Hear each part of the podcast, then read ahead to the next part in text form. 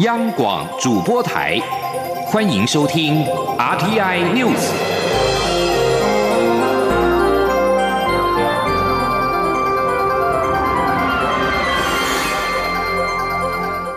各位好，欢迎收听这节央广主播台提供给您的 RTI News，我是陈子华。中央流行疫情指挥中心在今天表示，在今天没有新增武汉肺炎 COVID-19 的新增病例，已经连续四十一天没有本土新增病例。而随着国内武汉肺炎疫情的趋缓，中央流行疫情指挥中心指挥官陈时中在今天搭高铁南下示范防疫旅游。陈时中在高铁上表示，在维持安全距离的前提下，不反对高铁开放饮食，而至于开放站票，则要慎重。另外，副指挥官陈宗彦则是认为，台铁跟高铁可以区分尖峰以及离峰时段，适度的开放管制。离峰时段，因为乘客座位间可以保持安全距离，不一定要戴口罩；但是在尖峰时段，则仍建议戴口罩。记者谢佳欣的报道。不畏南部雨势，中央流行疫情指挥中心指挥官陈时中二十三号率领团队南下垦丁，向国人示范防疫旅游。陈时中在高铁站等车时，遇到热情民众包围，并向他索取签名。随后，他在高铁上表示，此行很兴奋，搭车时看到人潮回流，还都有戴口罩，而高铁的清洁工作也很完善，大家可以放心。针对高铁开放饮食议题，陈时中表示并不反对。但是站票则要慎重，因为难以保持安全距离。他说：“那至于说在高铁方面有打算要开放饮这饮食，哈，那我们也不反对。哈，那至于就是说，如果要站得很紧啊，会造成拥挤，那我觉得就要慎重。哦，那总是有正常的座座位，戴着口罩，哦，那我相信都是非常安全的。”副指挥官陈宗彦表示，高铁及旅客的防疫都做得好，未来可逐步放宽管制，例如适当提供饮品，让旅客在长途旅行时负担没有那么大，可以轻松一点。他并提到，高铁、台铁可做离峰及尖峰时段的评估，像是离峰时段，因为乘客较少，能保持安全距离，可朝向建议戴口罩来放宽，口罩就不一定要戴着。但是在尖峰时段，因人潮众多。难以保持安全距离，还是得要戴上口罩，而这也是倾向不开放站票的主因。陈宗彦提醒，这段期间国人出游要做好个人防护措施，因为旅游过程中碰触接触的机会增加，大家要勤洗手。而他也鼓励以家庭为单位来旅游，因为成员彼此都很熟悉。中央广播电台记者谢嘉欣报道。而陈时中等一十人除了晚上将在垦丁大街做宣导之外，预计在明天将到阿兰比的日间长照中心视察，并且参观恒春珊瑚礁海岸线，并且在下榻的饭店召开记者会。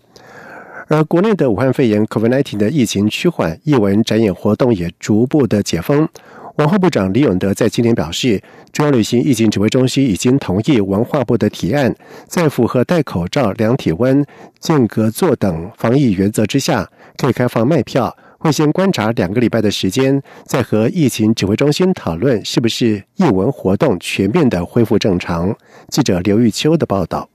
武汉肺炎疫情趋缓下，中央流行疫情指挥中心已同意文化部提出的文化场馆艺文活动开放办理原则，艺文活动将可逐步开放。文化部长李永德二十三号出席摄影家潘晓霞摄影集台湾作家一百年发表会时受访表示，疫情指挥中心已同意文化部的提案，在符合戴口罩、间隔座还有量体温等防疫措施的情况下，可以开放，也就是可以卖票。失败两周后，会再讨论是否全面开放。不过，艺文团体对于只卖半数座位的指引大叹承受不起，盼场馆能全面解禁。李永德说：“非常了解艺文团体渴望恢复正常的心情，但防疫仍是最高原则。那其实文化部也是非常呃的站在这个立场，所以但是呢，防疫呢还是目前最高的一个原则，所以我们也比较同意哈这样。”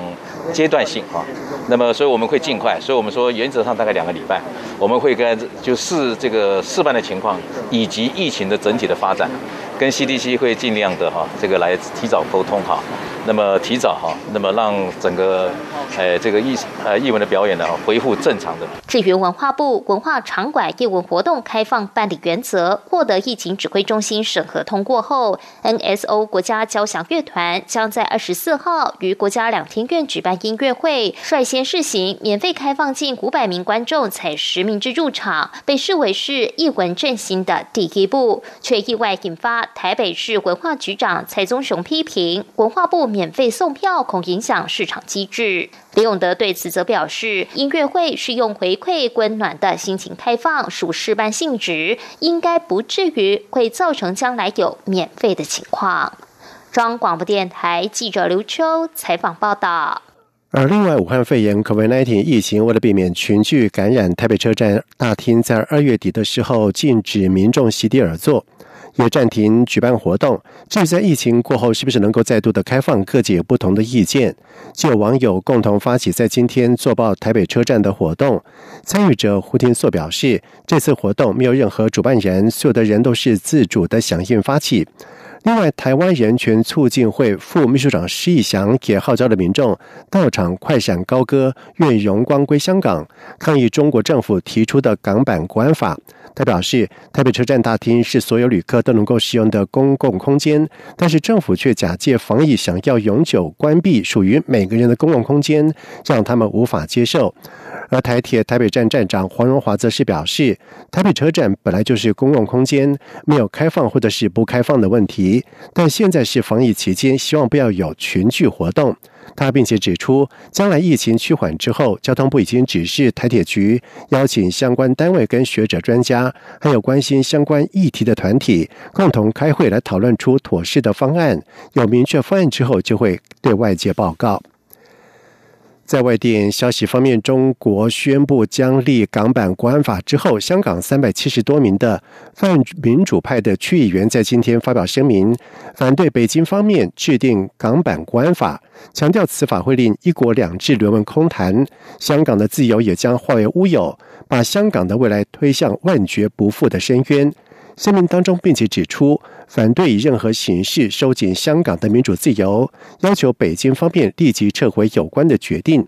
另外，有八十多位名的建制派区议员也发表声明，表示支持北京中央制定的港版国安法，并且呼吁全港市民支持。而英国、澳洲跟加拿大则是表示，在经历一波波民主示威之后，对中国公布香港版国安法草案，他们严重关切。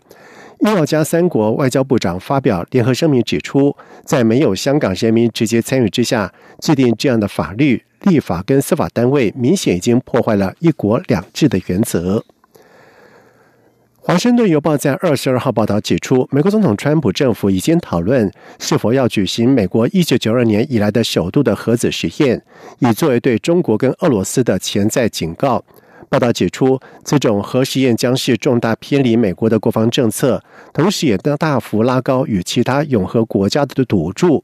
在这项讨论出现以前，一些美国官员据报宣称，俄罗斯跟中国正在进行各自的低当量的核子实验，而当量是用 TNT 炸药爆炸产生的能量来衡量核武造成的破坏力的单位。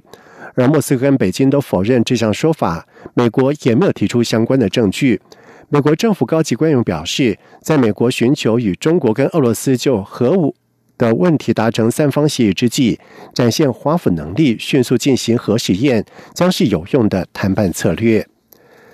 自称节俭四国的欧洲联盟四个成员国，包括有奥地利、荷兰、丹麦以及瑞典，在今天提出他们自己的后冠状病毒经济复苏计划，并且重申拒绝任何联合发行债券的举动。根据奥地利总理库尔茨办公室发布的提案内容，这个欧盟内的四国集团希望对受到疫情严重国家的提供一次性贷款的紧急援助。呃在这个星期稍早，法国总统马克宏以及德国总理梅克尔提出。法的倡议，其中包括设立一项五千亿欧元，大约是五千四百六十亿美元的基金，以修补遭到疫情大流行摧残的经济。所以倡议当中也同意推出欧元区联合债券或者是冠状债券。